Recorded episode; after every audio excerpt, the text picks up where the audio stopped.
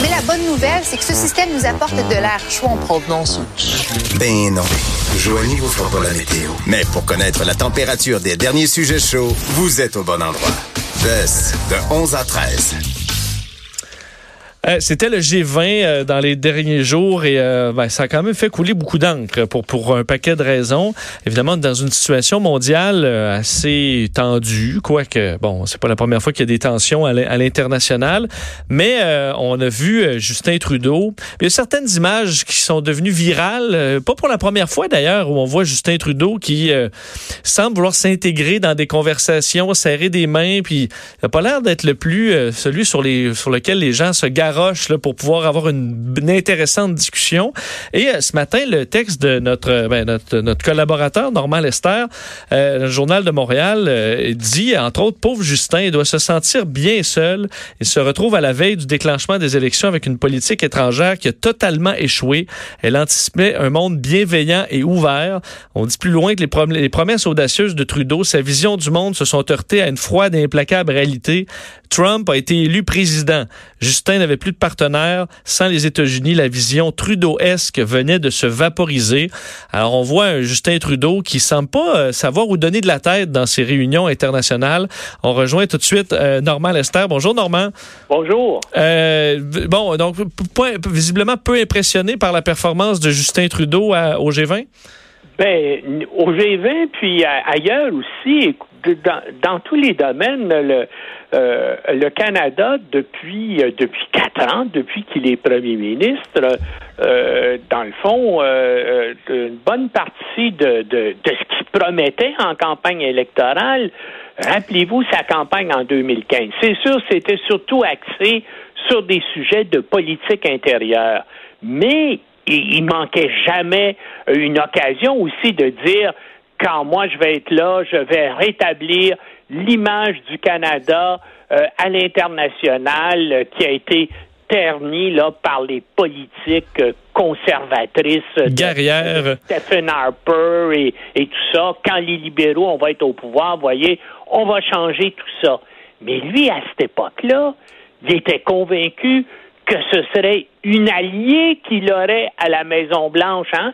Il, il, il misait sur Hillary Clinton. Tu sais, il y a personne qui croyait qu'un espèce d'individu fanfaron avec des, euh, des problèmes de comportement euh, comme Trump soit élu. Alors, toute la stratégie libérale pour réaffirmer la présence du Canada sur la scène internationale était axée donc sur le fait qu'on aurait une collaboration étroite avec les États-Unis parce que tout seul, nous, qu'est-ce que vous voulez? On est un pays, bien sûr, développé, un pays avancé, mais au niveau de, de nos muscles économiques et puis aussi de notre force militaire, on n'est pas grand-chose. On, on, est, dans le fond, un acteur d'appoint. Euh, donc, on a besoin d'agir avec un pays extrêmement important comme les États-Unis ou dans des coalitions aussi qui sont importantes, mais on n'est jamais le joueur principal. Et là, ben, si on regarde ce qui se passe depuis depuis quatre ans dans son cas, ben ça a été un, un, un désastre. Par mais Normand, euh, Normand, parce qu'il y a aussi, on parle des, des, des États-Unis évidemment, mais dans les alliés, il y a eu beaucoup l'Europe, mais la, la, vision un peu Trudeau de on ouvre nos portes, on est un citoyen du monde et tout ça dans une situation où il y a eu la crise des migrants qui a bouleversé euh, le, le, la situation en Europe, ça a rendu ce dossier-là euh, beaucoup moins, beaucoup plus sensible pour Justin Trudeau qui a peut-être pas trouvé des alliés qui voulaient non plus en Europe. Il n'y en a plus, il n'y en, a, y en a pas vraiment. Les deux seuls pays qui ont peut-être des politiques qui se rapprochent de celles de Trudeau, c'est, c'est la France et, la, et l'Allemagne. L'Angleterre, on le sait, est en train de se refermer sur elle-même avec le, le Brexit, là, qui a toutes des chances de, euh, de se réaliser. Les autres pays importants euh, de, d'Europe et même la France et l'Allemagne sont travaillés par l'extrême droite. Pourquoi? À cause de ces millions de personnes qui, du Moyen-Orient et d'Afrique, bien sûr, veulent fuir la pauvreté, euh, la démographie, tout ça, bien sûr, provoqué aussi par des par les par le réchauffement climatique, ça va pas se régler demain ces problèmes-là. Et puis, euh, euh, euh, la, donc la politique étrangère de Trudeau, comme je vous dis, a, été un échec total. Par exemple, simplement avec avec la Chine, ce qui est arrivé avec la Chine, la Chine là, c'est un de nos partenaires internationaux les plus importants au point de vue économique. Et, puis à toutes sortes de points de vue, par exemple, vu par combien, par exemple, c'est important la quantité d'étudiants chinois qui viennent étudier au Canada, les investissements, tout ça. Et là, qu'est-ce qu'on fait?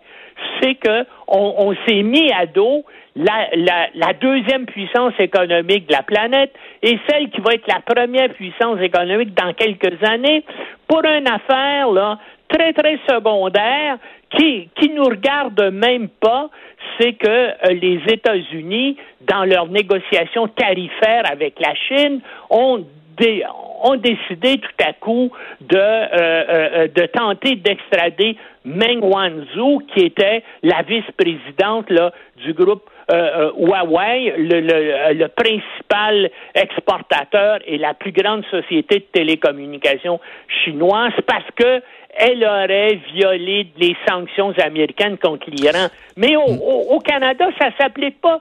Ça n'a rien à voir avec le Canada. Pourtant, on a décidé de, euh, de l'arrêter, de la mettre en libération conditionnelle, alors qu'on aurait pu facilement trouver une foule de prétextes, là, si on avait été astucieux et habile, eh ben, euh, peut-être qu'elle aurait réussi à repartir vers la Chine ou euh, il y aurait peut-être un avocat du gouvernement qui aurait mal procédé et finalement la cause aurait échoué. Mais on n'avait pas besoin. Puis là, on est pris avec ça. Puis les Chinois vont nous en vouloir pendant longtemps et ça va nous coûter très, très cher à tous les points de vue, cette affaire-là, alors que si on avait eu un chef d'État habile, astucieux et euh, machiavélique, et ça, aide pour les chefs d'État des fois d'être machiavélique, on aurait évité tout ce problème-là. On va me dire peut-être que justement, il va y avoir un accord tarifaire entre Pékin et Washington et finalement les États-Unis vont abandonner la demande d'extradition euh, contre euh, Madame Meng Wanzhou, mais peut-être que ça, ça, n'ira pas comme ça non plus.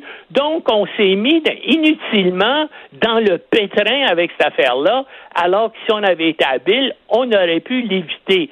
Autre, c'est pas le, c'est pas la seule question. Avec ben, l'Arabie Saoudite, par exemple. Oui, c'est ça, parce qu'il y a, bon, il y a eu plusieurs dossiers euh, qui ont peut-être été mal gérés par Justin Trudeau. Mais, ben, dans le cas de l'Arabie Saoudite, c'est simplement de la stupidité de la part des autres, de la part de, la, de, notre ministre des Affaires mondiales. Bon, les, euh, les Saoudiens décident d'arrêter des militantes en, euh, en, en, faveur du droit des femmes.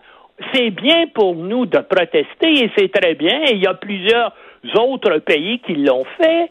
Mais nous, Madame Freeland, ce quoi obligé tout à coup d'envoyer un, tweet arrogant et jugé arrogant et insolent par les Saoudiens où elle dit vous devez libérer immédiatement ces femmes qui ont été arrêtées.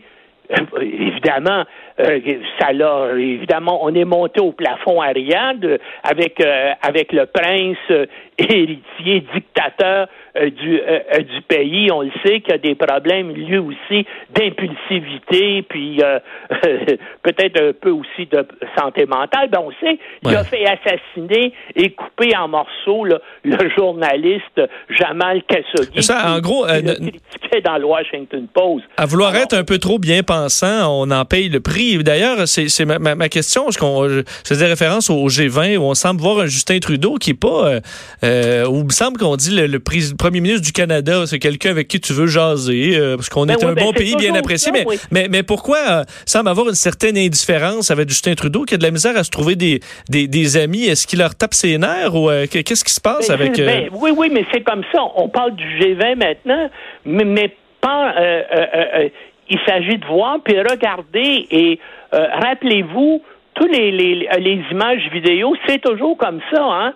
Euh, les gens aiment ça l'avoir parce que c'est un gars sympathique, euh, souriant, qui a de l'air euh, charmant. toutes les filles aimeraient que leur fille marie un gars comme ça.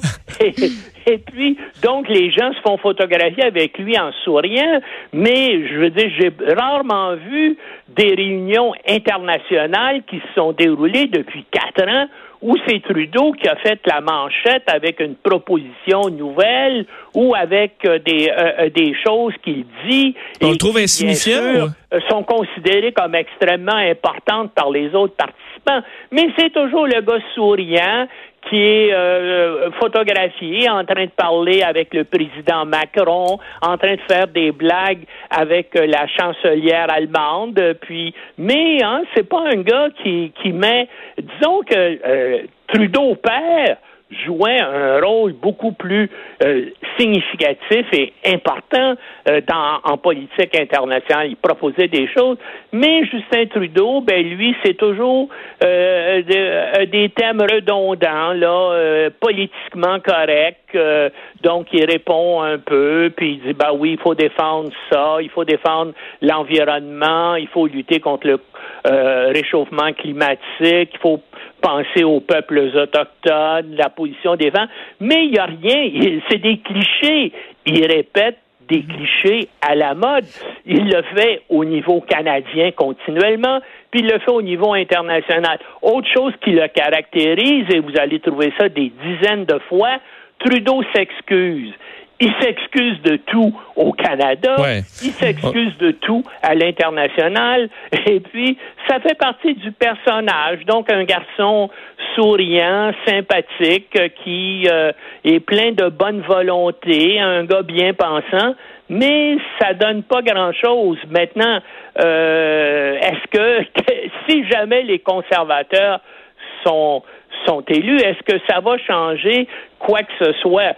Euh, euh, malheureusement, le Canada et le Canada, écoutez, puis on est un pays, comme je vous dis, prospère, en plein développement économique, tout ça, mais au niveau de l'influence mondiale, ça prendrait quelqu'un qui a vraiment une personnalité exceptionnelle pour qu'il joue un rôle significatif. On peut penser dans, euh, par exemple, si on retourne des années 50 et ça, il y avait Lester Pearson qui a été un premier ministre de ce calibre-là. Et d'une certaine façon, euh, euh, Trudeau père aussi a eu un, rôle significatif, mais c'est pas le cas de, de Trudeau fils. En tout cas, une bonne partie des des choses qui a entreprises au niveau international, ça n'a pas fonctionné. Euh, Normand, euh, il reste une petite minute. J'aimerais t'entendre sur euh, Ivanka Trump qui joue les, diplomates, qui essaie de s'introduire dans les conversations, entre autres avec Trudeau, Macron, Theresa May. Ça fait beaucoup jaser sur, sur Internet. T'en penses quoi?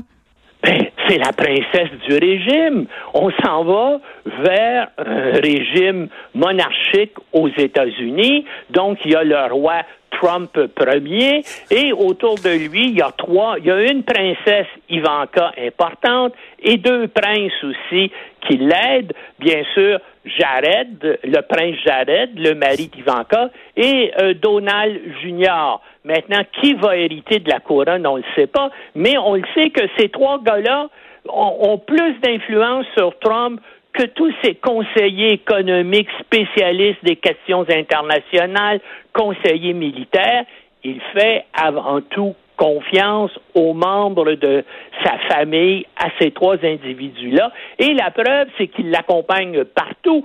Quand il est allé en Angleterre, Ivanka et Jared étaient là. Euh, ben, au niveau de la politique internationale des États-Unis, ce n'est pas Mike Pompeo qui la dirige, c'est Jared Kushner qui a des liens étroits avec le premier ministre Netanyahou, qui a des liens étroits avec MBS, Mohamed Ben Salman, et c'est lui qui mène la politique étrangère américaine euh, au, Moyen-Orient et d'ailleurs un peu partout dans le monde. Et Ivanka aussi. On s'en va vers une, une monarchie, puis une, puis peut-être pas une monarchie constitutionnelle, parce que Trump se considère au-dessus des lois et il ne fait confiance qu'aux trois, à la princesse et aux deux princes qui l'entourent. Mais on, peut dire, ben voyons, c'est épouvantable, mais pensez-y, c'est exactement ce qui est en train d'arriver aux États-Unis actuellement. Regardez toutes les démarches du Congrès simplement pour essayer de faire valoir leurs leur droits constitutionnels et leurs devoirs constitutionnels de contrôle de la présidence.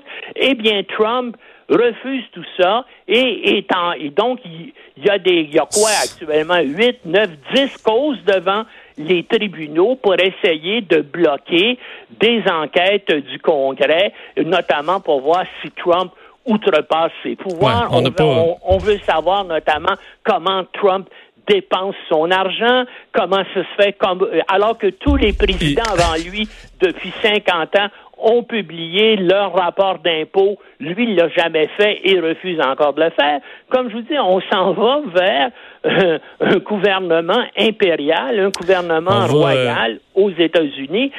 Jusqu'où ça va aller? Est-ce que le Congrès va finalement réussir à, je veux dire, affirmer ses droits? Eh bien, on va vivre ça là, dans la prochaine année ou deux. On va suivre le dossier. Merci beaucoup, Normand. OK, demain. Ah, non, pas demain, à la prochaine. À la prochaine. Merci, Normand Lester. Euh, donc, un dossier qu'on n'a pas fini de suivre, euh, Donald Trump et, ses, euh, ses, et, ses, enfants maintenant qui essaient de prendre la place sur la scène internationale. Merci, Joanie. Et merci à toi, Vincent. On se reparle demain, 11h. Geneviève Peterson arrive à l'instant. Pour écouter cette émission, rendez-vous sur cube.radio ou téléchargez notre application sur le Apple Store ou Google Play.